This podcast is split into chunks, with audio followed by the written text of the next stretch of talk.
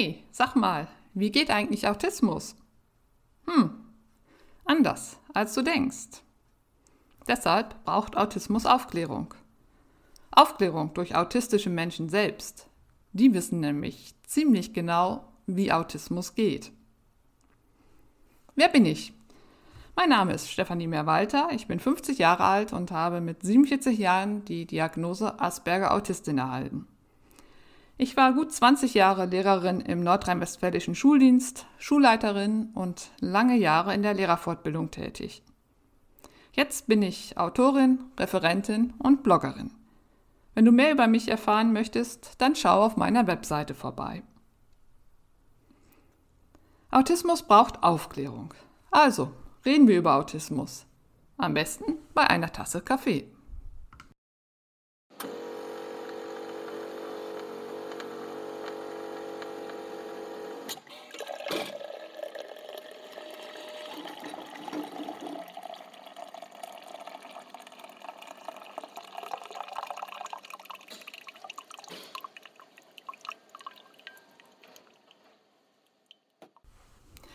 Ja, hallo zu einer ähm, außer, außerplanmäßigen Folge des, meines Podcasts Autismus braucht Aufklärung. Ähm, eigentlich stand ja jetzt auf dem Plan, ähm, etwas über das äh, Lernen und das Lernverhalten und das Denken autistischer Menschen zu erzählen. Ähm, aber das äh, muss jetzt ein bisschen nach hinten geschoben werden. Das wird kommen, keine Sorge. Ja, weil jetzt äh, heute eine, eine Folge ansteht. Ich muss einfach das mal loswerden, was mich gerade bewegt. Ähm, ja, ähm, ja, es muss einfach mal raus. Ähm, ich bin dabei, gerade ähm, ein neues Buch zu schreiben, beziehungsweise ob es ein Buch wird, weiß ich gar nicht. Vielleicht ähm, werde ich auch hier im Podcast immer wieder darüber berichten. Ich, ich kann das noch gar nicht sagen, was daraus wird es ist auf jeden Fall ein Thema, das, das mich beschäftigt und ähm, durch Schreiben äh, verarbeite ich die Dinge. Ähm, ne? Schreiben ist Therapie, wie für ganz viele andere Menschen auch. Und nachdem ich äh, in meinen ersten beiden Büchern ja über mein ganz persönliches Leben berichtet habe und mich damit auseinandergesetzt habe, was es bedeutet, mit 47 Jahren zu erfahren, äh, Asperger-Autistin zu sein, bin ich jetzt äh, an dem Punkt, äh, wo ich mich damit auseinandersetze, wie wir denn als Gesellschaft oder wie die Gesellschaft mit AutistInnen umgeht. Und ähm, ja, was denn jetzt mein Platz in der Gesellschaft ist, ähm, was, was, äh, was ist meine Aufgabe, was ist der Sinn meines Lebens, ähm, was fange ich jetzt damit an, autistisch zu sein? Ja, also es geht jetzt ein bisschen, wie gesagt, durcheinander. Ich habe das nicht vorbereitet, ich habe es nicht niedergeschrieben. Ihr habt das sicherlich gemerkt an den vorherigen Post-Folgen, äh, dass ich äh, das abgelesen habe, weil ich mich dann eben besser konzentrieren kann und äh, den roten Faden nicht verliere. Das ist jetzt anders, weil ich jetzt überhaupt nicht die Nerven habe, das zu sortieren. Aber ich habe eben angefangen, auch im Rahmen der Therapie, meiner Therapie, die ich ja immer noch mache, ähm, aufzuschreiben, was mich bewegt. Und ich fange mal an mit der Einleitung, die heißt äh, über die Normopathie. Das werde ich jetzt nochmal vorlesen, damit ich euch mitnehmen kann, wo ich gerade gedanklich stehe und ähm, ihr dann besser versteht, was ich dann sagen werde. Also über die Normopathie. Der Autismus respektive die AutistInnen werden zu Objekten, zu einem Gegenstand, der benutzt wird, um sich seiner selbst zu vergewissern, als Individuum und als Gesellschaft. Er wird missbraucht für einen theoretischen wissenschaftlichen Diskurs, der allerdings das Autismusbild mit konstituiert und damit, obwohl er am in Anführungszeichen realen Autismus vorbei diskutiert, Einfluss auf die Lebensbedingungen in Anführungszeichen echter AutistInnen erlangt. Jetzt kommt ein Zitat. Die Faszination und exotische Besonderheit dieser Menschen, Zitat Ende, fasziniert den nicht autistischen Menschen. So, das Zitat stammt von Thebats van Elst, der ein bekannter und anerkannter Autismusexperte ist. Er hat das äh, in seinem Geleitwort zu einem Buch von Kopp und Moser im Jahr 2020, also nicht vor zehn Jahren, sondern ganz aktuell geschrieben. Ich wiederhole nochmal das Zitat. Die Faszination und exotische Besonderheit dieser Menschen fasziniert den nicht autistischen Menschen. Waren es, also jetzt sind es wieder meine eigenen Worte, waren es vor dem Ersten Weltkrieg infolge der Kolonisation die Schwarzen aus Afrika, die in Völkerschauen ausgestellt wurden, sind es heute die AutistInnen, die exponiert werden.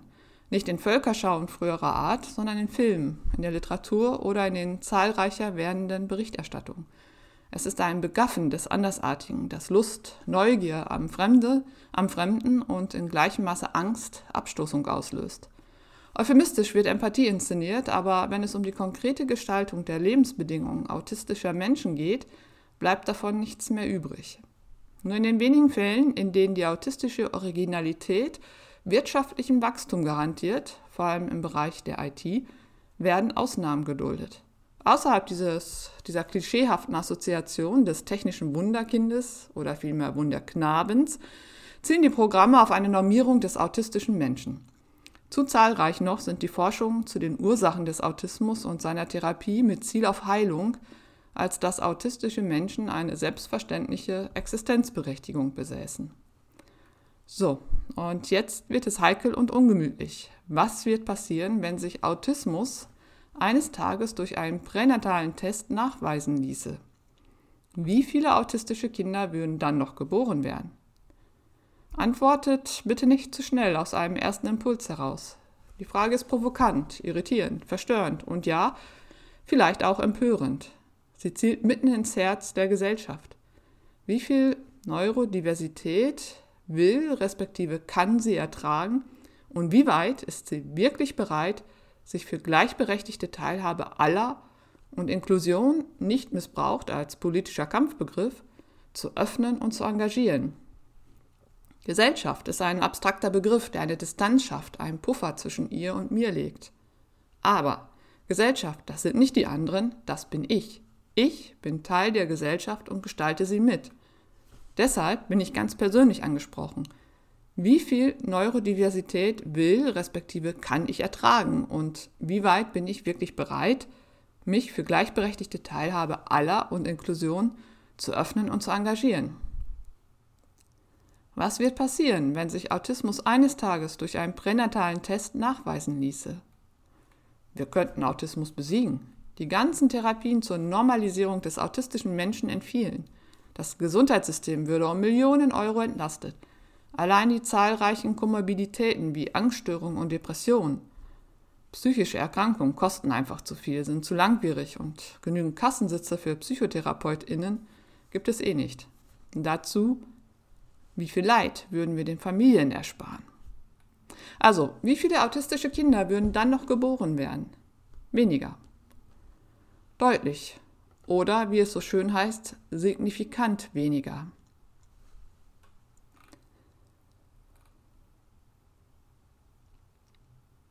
Die Antwort auf die Frage, ähm, nach einem möglichen pränatalen Test auf die Autismus-Spektrum-Störung ähm, und die Antwort auf die Frage, ob dann weniger autistische Kinder geboren würden, lösen einen kognitiven Konflikt aus. Vor allem, ob das als Fort- oder Rückschritt der Gesellschaft zu betrachten wäre. Sie führen uns das Dilemma oder besser die Dialektik des Autismus in der Gegenwart vor Augen. Der Ursprung der dem Autismus anhaftenden Ambiguität war bereits in ihrer Entdeckung angelegt. So, und jetzt äh, lese ich nicht mehr vor, jetzt spreche ich frei weiter.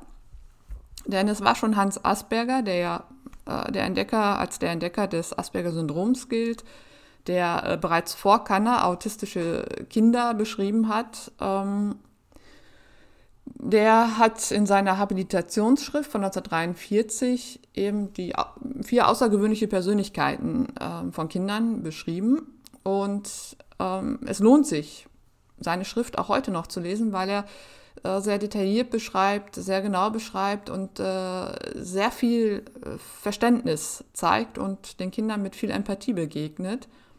Dennoch ist, äh, hat Asperger in einer Zeit gelebt, in der Zeit des Nationalsozialismus, und ähm, ist auch von der nationalsozialistischen äh, Kinderpsychiatrie infiltriert gewesen. Und er schreibt eben, schreibt eben auch in seiner Habilitationsschrift über den sozialen Wert. Das ist jetzt Zitat, ne, Soziales, so der soziale Wert. schreibt er eben auch über den sozialen Wert äh, der autistischen Menschen. Und äh, das natürlich vor dem Hintergrund äh, der nationalsozialistischen Gesellschaft.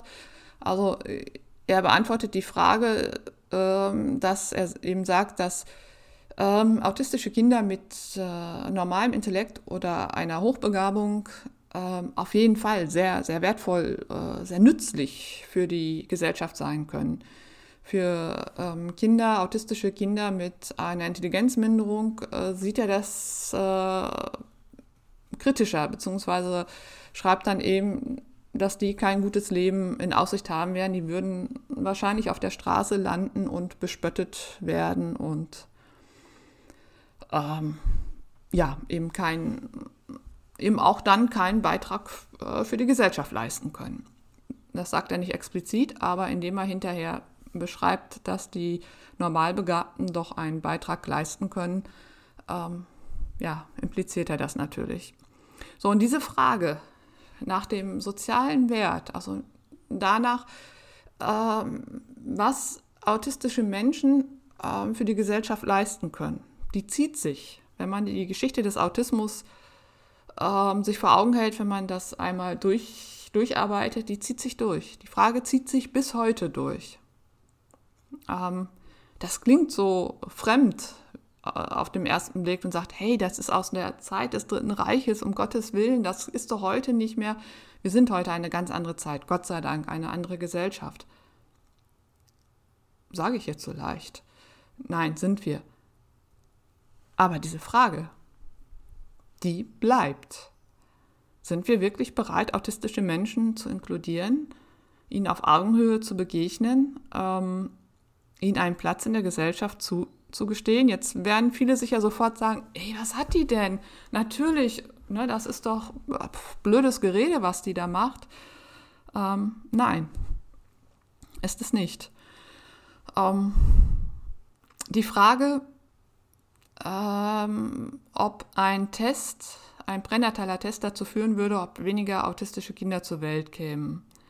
Das ist natürlich wirklich eine heftige Frage und das geht ja auch äh, Richtung Euthanasie bei Asperger. Asperger hat auch Kinder, ähm, Kinder ähm, der, der Euthanasie zugeführt. Also es ist wirklich, die, die Person Asperger ist sehr zwiespältig und man muss es immer in dem historischen Kontext sehen.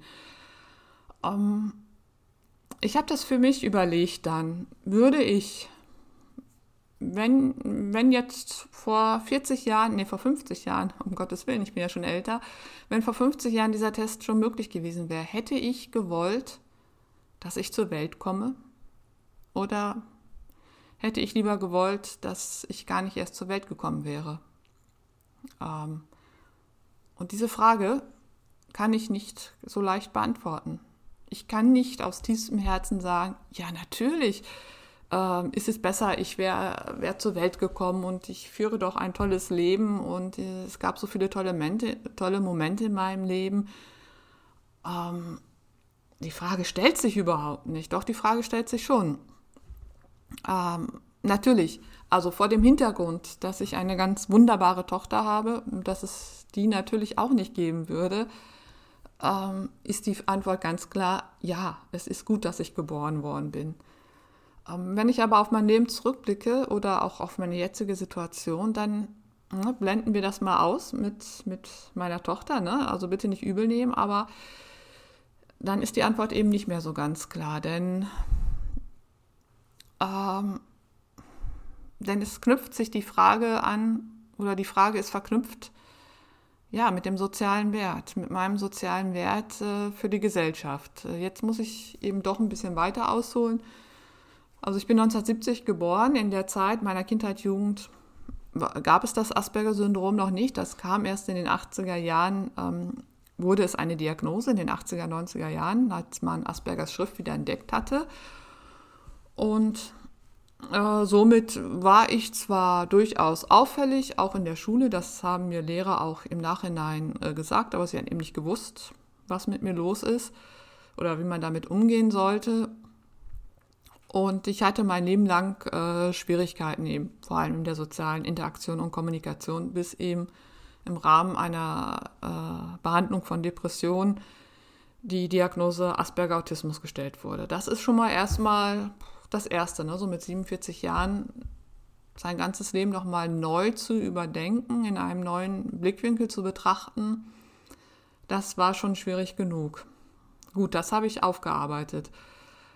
Ähm, auf dieses Thema, wie die Gesellschaft zum Autismus steht, bin ich dann gekommen durch einen Artikel in der Frankfurter Allgemein, äh, in der es hieß, ich habe ihn jetzt gerade nicht vorliegen, aber sinngemäß äh, der Autist als neuer Mensch der Zukunft. Und Ausgangspunkt ist, ähm, äh, ist Greta Thunberg. Es wird Greta Thunberg beschrieben, die eben äh, sagt, ja, ne, meine, mein Protest und mein Einsatz äh, für das Klima wären gar nicht möglich ohne meinen äh, Asperger-Autismus.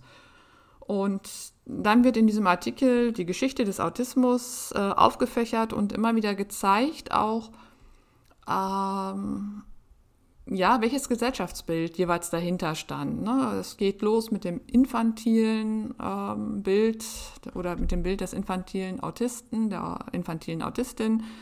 Äh, Rainman, dann ähm, geht es weiter, dass in den 80er Jahren ja der Personalcomputer, Personal Computer, der PC ähm, aufkam und da so das Bild des äh, Intelligenzautomaten, ein Begriff von Asperger, aufkam und dass man jetzt äh, eben äh, jetzt, dass jetzt äh, der ein autistischer Prototyp entstehen würde, der eben sich nicht beeinflussen lässt, der sich ähm, der schwarz-weiß sieht, der, der, ähm, ja, der, der, der Technik verhaftet ist, der also für das äh, Digitale, für das ja, ja, das technische dritte Jahrtausend prädestiniert ist, um auch da in der Kommunikation klarzukommen. Und das ist so eine, finde ich, es ist eine sozialromantische Vorstellung, ähm, die einfach an der Realität von autistischen Menschen vorbeigeht.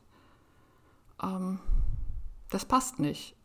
Gleichzeitig äh, wird gerade heftig diskutiert, dass äh, der Film, Musical, keine Ahnung, von Sia. Ich weiß auch nicht, ob Sia wie Sia ausgesprochen wird, also S-I-A, ähm, aus Australien, eine berühmte Musikerin und Komponistin, die für viele berühmte äh, Sänger und Sängerinnen wohl Lieder geschrieben hat. Äh, und die hat jetzt einen Film gemacht, der jetzt in die Kinos kommt oder in, in den Stream, keine Ahnung, wie das jetzt in Corona-Zeiten ist in der die eine Hauptrolle Music ist. Music ist eine nonverbale Autistin. Und allein, was da im Vorfeld äh, diskutiert worden ist und äh, wie die Sia, ich nenne sie jetzt Sia, verzeiht mir, wenn sie ganz anders ausgesprochen wird, ähm, auch über AutistInnen gesprochen hat, dann, dann denke ich, hallo, haben wir denn nichts gelernt? Also, was wir nämlich im Moment beobachten können, ist, dass äh, AutistInnen äh, immer mehr in Filmen eine Rolle spielen. Ähm, das ist im Moment total hip. Ne? Es, ist, es ist toll, da ist ein großes Interesse, aber es geht eben darum, oder der Blick wird aus, aus äh, nicht autistischer Sicht geworfen. Ne, es geht darum, die nicht autistischen Menschen zu unterhalten. Und natürlich machen auch die ganzen Filmemacher ähm, Profit daraus mit. Ne? Also die, die verdienen ihr Geld damit. Und das ist echt, das, ehrlich gesagt, das kotzt mich total an, weil es mit der autistischen Realität nichts zu tun hat. Also mit meiner Realität hat das gar nichts zu tun. Und von daher ähm, finde ich, jetzt sind wir schon so weit und es wird so viel geforscht. Es ist noch nie so viel geschrieben worden über AutistInnen, über Autismus. Ähm, Ganz viele AutistInnen schreiben selbst, äh, beschreiben ihr Innenleben, liefern so viele wertvolle Hinweise und die werden einfach, ähm, finden nicht die Beachtung, die benötigt würde. Ähm, da gibt es zum Beispiel den Herrn Teunissen, Professor Teunissen, der also wirklich ganz, ganz viel wertvolle Arbeit geleistet hat und der sich ganz intensiv äh, mit den Insichten von AutistInnen beschäftigt hat und der eben auch der Begründer der Empowerment-Bewegung äh, in, äh, in der Pädagogik, in der Behindertenpädagogik ist und das auch für autistische Menschen sieht und sagt, wir müssen einen Blick auf die Stärken werfen. Es gibt ganz viele Stärken, die eben auch aus dem Autismus selbst her äh, herrühren. Und das finde ich total wunderbar, ganz klar. Aber mich macht es gleichzeitig total wütend, weil damit der Blick von dem genommen wird, was es eigentlich heißt, autistisch zu sein. Das, das Leiden auch. Also jetzt steinigt mich, wenn ihr sagt, oh, Autismus ist doch kein Leiden, ich leide nicht an Autismus. Für mich ist es ein Leiden. Ich kann ja nur für mich sprechen. Und wenn ich äh, in den vielen Foren, äh, autistischen Foren lese, kommt da ganz viel Leid auch zum Ausdruck. Und diese Seite, die wird aus meiner Sicht ausgeblendet in der öffentlichen Wahrnehmung und auch in der Autismusforschung. Also dieser Blick hin zu den Stärken und wir können ja alles schaffen, das ist wichtig, aber wir dürfen das Leid nicht ausblenden. Wir dürfen das nicht vergessen oder unterdrücken oder, wenn ich es beschreibe, ähm, beschimpft werden mit, die sucht sich doch nur in ihrem Selbstmitleid. Ähm, nein. Ähm, so, wie komme ich jetzt dazu, zu sagen, dass ein Leid dahinter steckt? Ähm ja, also ich habe ja meine Diagnose mit 47 Jahren erhalten und ähm, jetzt muss ich mal gerade gucken, mein Computer, oh, mein Computer spinnt gerade. Ich weiß gar nicht, ob der jetzt noch aufnimmt. Zwei, drei, vier. Mal gerade schauen. Doch, er hat weiter aufgenommen. Entschuldigt bitte ich diese ähm, Pause. Ähm, ja, also mit 47 Jahren habe ich die Diagnose erhalten. Ich habe in der Zeit auch unter schweren Depressionen gelitten. Die Depressionen sind seit meiner Jugend mindestens ein ständiger Begleiter, nur dass ich es damals nicht wusste. Ähm, ich war in der Schule tätig. Ich war ähm, ja, 20 Jahre, 20, gut 20 Jahre im Schuldienst tätig als Lehrerin. Ähm, dann später bin ich in die Schulleitung gewechselt als Stellvertreterin habe auch einige Jahre eine Schule als Schulleiterin geleitet ähm, und bin dann zurück in die Stellvertretung gegangen an, und bin an eine neu gegründete Gesamtschule gewechselt. So, und an, in dieser äh, Schule befand ich mich, als die Diagnose gestellt wurde. Und ja, was ist passiert? Ähm, wie viele autistische Menschen, die, die entweder nicht wussten, dass sie autistisch sind und ihre Diagnose sehr spät erhalten haben oder eben diejenigen, die, die es zwar wussten, aber sich angepasst haben ähm, und versucht haben zu bestehen im, im, im normalen, Anführungszeichen, Alltag, Berufsleben, die permanent über ihre Grenze gegangen sind, kommt irgendwann der Punkt, wo es nicht mehr geht. Und dann kommt der Zusammenbruch. Der war bei mir ja auch dann eben in Form der schweren Depression. Und es war klar, so konnte ich nicht weitermachen. Dann wäre es nur eine Frage der Zeit gewesen, bis der nächste Zusammenbruch kommt und bis ich dann irgendwann auch mit Sicherheit äh, Suizid begangen hätte. Und dann ist eben die Frage, wie geht es dann weiter? Ich bin äh, letztendlich früh pensioniert worden und bin jetzt seit, ja, in diesem Sommer dann seit zwei Jahren früh pensioniert. Bin 50. Ähm, ja, und es gibt keinen Platz mehr in der Gesellschaft für mich. Ähm, das ist jetzt nicht schön, ne? Vielleicht sagt ihr, hey, ist doch toll, mit 50 früh pensioniert, was will man mehr, ne? Ja, was will ich mehr? Es ist ätzend. Das ist total doof. Ähm, weil ich weiß, ich könnte noch. Ich könnte mich noch einbringen, aber das ist nicht gefragt. Es würde nämlich bedeuten, ähm, beziehungsweise ich kann mich nur noch einbringen, wenn auch mein Umfeld, wenn ich mein Umfeld auch entsprechend gestalten kann. Wenn ich äh, auf meine autistischen Einschränkungen äh, und Beeinträchtigungen eingehen kann, äh, wenn, ich, wenn die berücksichtigt werden können. Ich kann nicht irgendwo wieder ähm, arbeiten, wo das nicht möglich ist, weil dann folgt der nächste Zusammenbruch und ich bin auch nicht mehr so belastbar. Ne, die Belastbarkeit war, ist im Schulwesen ein ganz enormer Faktor bei allen dienstlichen Beurteilungen. Da würde ich jetzt durchfallen. Bin ich nie durchgefallen, war immer super, aber es ginge jetzt überhaupt nicht mehr. Ähm, ja, ich hatte ähm, gehofft, naiv gehofft, ähm, ich würde im Schuldienst weiter tätig sein können, vielleicht an, an anderer Stelle. Ähm, Ich habe eine hohe Expertise an Unterrichtsent, in der ähm, Unterrichtsentwicklung. Ähm, musste ich haben, weil sonst hätte ich in der Schule nicht bestehen können mit meinen Schwierigkeiten. Mm.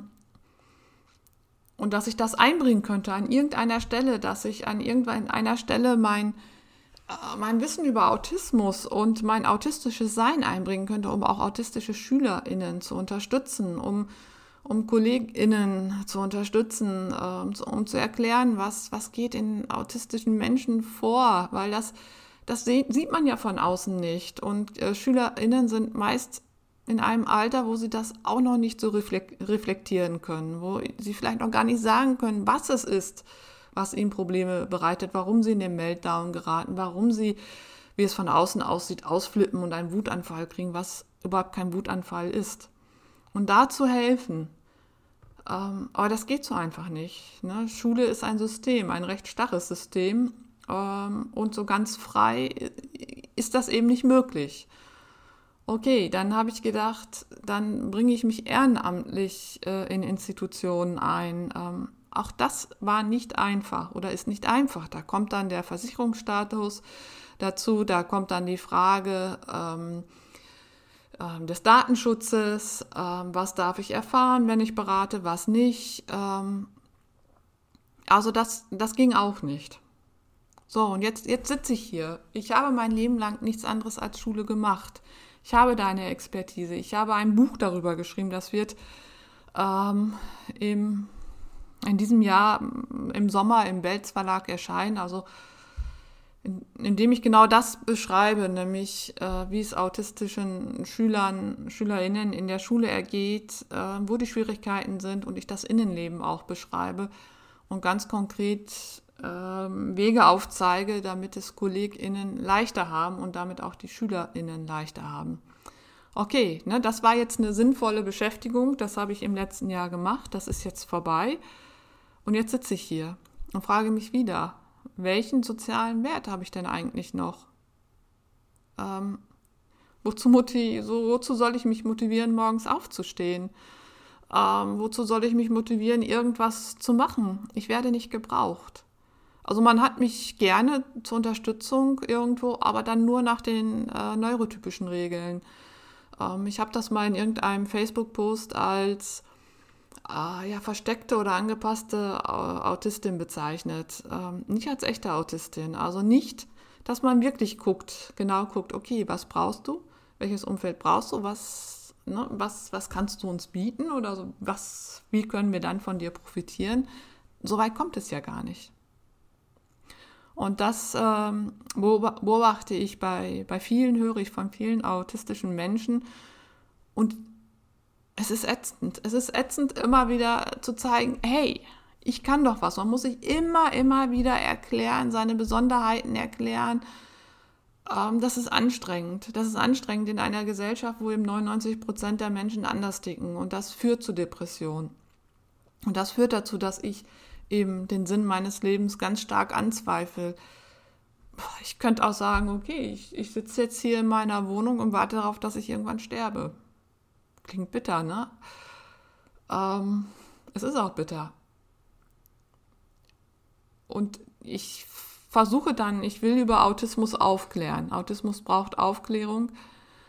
Ähm, das finde ich, wie gesagt, auch ganz wichtig. Ich versuche es dann auf Facebook, ich versuche es auf Instagram, in, in Posts. Ich weiß, da muss man kurz sein, lange Texte werden nicht gelesen. Ich weiß auch gar nicht, wie viele mir jetzt noch zuhören. Das ist mir aber auch ehrlich gesagt jetzt mal ganz egal. Ich will einfach das, was mich bewegt, mir von der, von der Seele reden. Ähm, wie viele das hören, ob ihr noch zuhört oder nicht, das kann ich nicht beeinflussen. Ähm, aber man, man sieht es bei Facebook beispielsweise, längere Te Te Texte werden nicht gelesen ähm, oder sie werden nur angelesen, ähm, nicht durchdacht. Dann, dann gibt es Kritik. Das ist jetzt gar nicht auf mich bezogen, das hält sich ziemlich bei mir im Grenzen, da kann ich gut mitleben aber ich erlebe es bei anderen und denke, verdammt nochmal, da engagieren sich so viele Leute und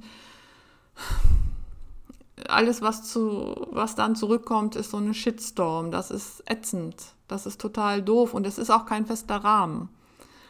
Ähm, ich kann mich nicht motivieren, immer nur auf Facebook und Instagram was zu, zu posten. Ich kriege ja auch nicht mit, ob das irgendeinen Einfluss hat.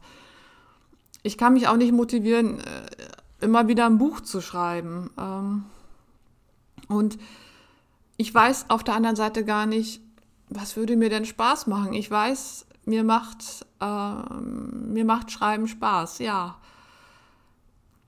Und mir hat auch Schule Spaß gemacht. Also ich vermisse, ich vermisse wirklich den, den Austausch auch mit den Schülern. Also das ist jetzt echt total paradox. Ne? Ähm, mit den Schülern hatte ich die geringsten Schwierigkeiten im System Schule. Ich hatte mit meiner Unterrichtsvorbereitung, mit meiner Unterrichtsplanung Schwierigkeiten ähm, und musste mich eben deshalb auch in die Unterrichtsentwicklung so intensiv und massiv einarbeiten und natürlich gab es auch äh, Situationen mit Schülern und Schülerinnen, wo ich nicht, nicht wusste, wie soll ich reagieren. Aber wisst, wisst ihr, was das Schöne ist, mit, mit Kindern und Jugendlichen arbeiten zu dürfen? Man bekommt eine ungefilterte, äh, echte Reaktion. Da ist nichts Angepasstes. Da ist, ist nicht irgendwas Vorgespieltes, ähm, wie man es im, unter Erwachsenen leider erlebt, ähm, wo das verloren gegangen ist, wo das Taktieren eine Rolle spielt. Da kriege ich sofort eine Rückmeldung, da, da sehe ich, dass äh, Kinder, Jugendliche Fortschritte machen. Ich freue mich darüber. Und da kriege ich auch direkt die Rückmeldung, ey, das war Mist, was sie heute gemacht haben ja, dann, das war dann Mist. Und Kinder und SchülerInnen haben da echt ein verdammt gutes Gespür für. So, und dann setze ich mich hin und überlege, ja, was kann ich beim nächsten Mal besser machen? Das ist anstrengend. Ja, das ist es. Aber es ist, es, es ist sinnvoll. Ich spüre da den Sinn meiner Aufgabe. Und das fehlt mir jetzt. Das fehlt mir verdammt. Und das fehlt mir mehr, als ich mir wahrscheinlich selbst ähm, eingestehen wollte. Und gleichzeitig weiß ich, ich könnte es ja gar nicht mehr in der Form, wie ich es gemacht habe. Ich wäre gar nicht mehr so leistungsfähig. Und dann fange ich wieder an zu hadern, Mensch, wieso ist dann im System Schule kein Platz? Wieso, ne? wo, wo kann ich sonst? Das sind meine Fähigkeiten, da liegen meine Stärken. Die kann ich, kann ich im Moment nirgends einbringen.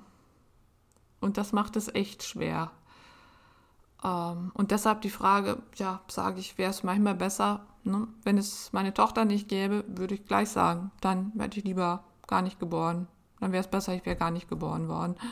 Und dann würde ich auch nicht mehr leben. Dann hätte ich das schon beendet, weil, ähm, ja, weil, wie gesagt, weil ich, weil ich einfach nicht mehr kann, auch nicht mehr kann, mich zu rechtfertigen.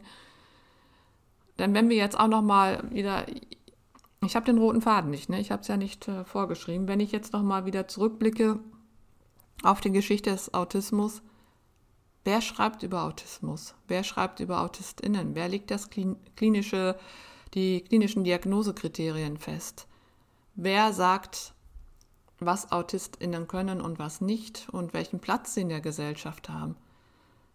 Das sind nicht die AutistInnen selbst, nein, das sind Neuro- typische Menschen, also nicht autistische Menschen, die ja nur das Verhalten von außen sehen, die, die fangen an und äh, äh, schreiben, schreiben dir den Platz zu. Das fängt mit Asperger an, der über den sozialen Wert äh, sich Gedanken gemacht hat und das geht aber auch durch die Geschichte weiter, bis, bis, bis heute. Wo wird denn geguckt? Der, der normale Weg von autistischen Kindern, die, die es eben nicht schaffen, sich in der Regelschule so anzupassen, sich so zu verbiegen, dass sie da durchkommen. Denn das ist leider immer noch so. Es gibt ganz viele tolle Lehrerinnen, aber das sind immer noch die Ausnahmen. Und dass das System Schule vor Ort sich wirklich so weit anpasst und ändert, dass auch autistische Schülerinnen dort gut zurechtkommen können. Davon sind wir meilenweit entfernt. Und dann landen viele autistische Kinder, bekommen dann den äh, sonderpädagogischen Unterstützungsbedarf, soziale, emotionale Entwicklung oder äh, Lernbehinderung oder sogar geistige Behinderung. Und das ist falsch. Das ist Nonsens. Und die landen dann auf den Sonderschulen, die tolle Arbeit machen, aber da sind die dann falsch an der Stelle. Und auch dort wird nicht immer so auf autistische SchülerInnen eingegangen, wie es nötig ist.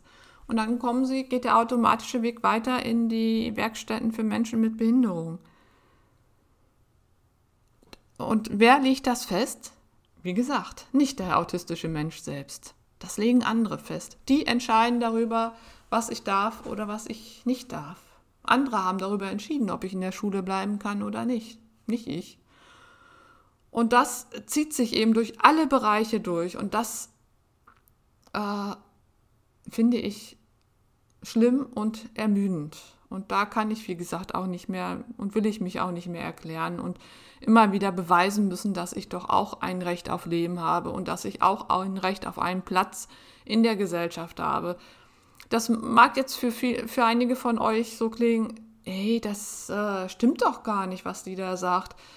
Äh, das hätte ich vor zehn Jahren auch noch so gesagt, ganz bestimmt. Ne? Denn wenn ich fest in der Gesellschaft verankert bin, fest im System bin, irgendwo meinen festen Platz habe, äh, meinen Rahmen habe und eingebunden bin, dann stelle ich mir diese Fragen gar nicht. Aber sobald ich nicht mehr in der Lage bin, ähm, da klarzukommen, mich entsprechend anzupassen und diesem Druck nicht mehr standhalte, dann geht das ganz schnell.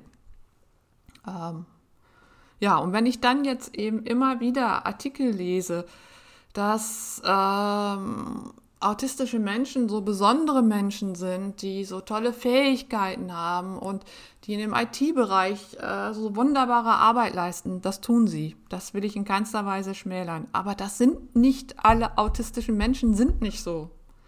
Die Bandbreite ist viel, viel größer. Ja, das ist so ein, ne, auch, auch in den Filmen, das sind ja Figuren, die dargestellt werden, die kommen ja in ihrem Leben klar. Äh, mehr oder weniger. Und es entspricht eben nicht der Realität. Und es entspricht auch nicht der Realität ganz vieler Familien. Ähm, aber das will keiner hören. Das ist nicht das, was die Gesellschaft hören will, das auch sonst keiner hören will. Wie viel Leid es da gibt, wie viele Schwierigkeiten es da gibt. Ähm, so, und deshalb bin ich für mich auch zu, komme ich zu der Erkenntnis, ich wäre lieber nicht autistisch. Weil ich dann ganz viele Schwierigkeiten eben nicht hätte. Ob es mir dann besser gehen würde, das weiß ich nicht. Das kann ich nicht beurteilen. Ähm, wie dann meine Kindheit und Jugend gewesen wäre, wie ich die erlebt hätte, ich weiß es ja nicht. Ich kenne ja nur mein Sein und äh, ich nehme mein Sein auch an. So ist es nicht. Aber wenn ich wählen könnte, würde ich anders wählen. Ich hätte in der Schule deutlich weniger Schwierigkeiten gehabt. Ähm, ich wäre mit Sicherheit noch im Schuldienst und von daher, ja. Okay, ich weiß jetzt nicht, ob klar geworden ist, worum es mir geht. Ähm, Quintessenz ist, ich möchte dieses schöne, schön geredete autistische Sein, dem, dem möchte ich widersprechen und sagen, das ist es nicht. Glaubt dem nicht. Ähm, lasst uns auch die Schwierigkeiten, die es gibt, betrachten, die bürokratischen Schwierigkeiten. Und machen wir uns, wie es immer jetzt so schön in der Pandemie heißt, machen wir uns ehrlich. Die Gesellschaft war nie inklusiv und sie wird es auch nie sein. Und wenn du Pech hast und eben nicht dem Mainstream, ins, in, in den Mainstream passt, dann kann man nur hoffen, dass du Eltern hast, die dich so annehmen, wie du bist, die dich unterstützen und dass du ein Umfeld findest, ähm, ein Kleinod, in dem du gut leben kannst. Ja. So, das war's. Es wird irgendwann mit dem Podcast weitergehen und dann auch über Lernen, äh, ums, wird es auch ums Lernen gehen. Ähm, ich bin immer noch weiter auf der Suche nach meinem Rahmen und ich habe keine Ahnung, in welche Richtung sich das entwickeln wird. Schauen wir mal. Bis dahin, eure Stefanie Mehrwalter.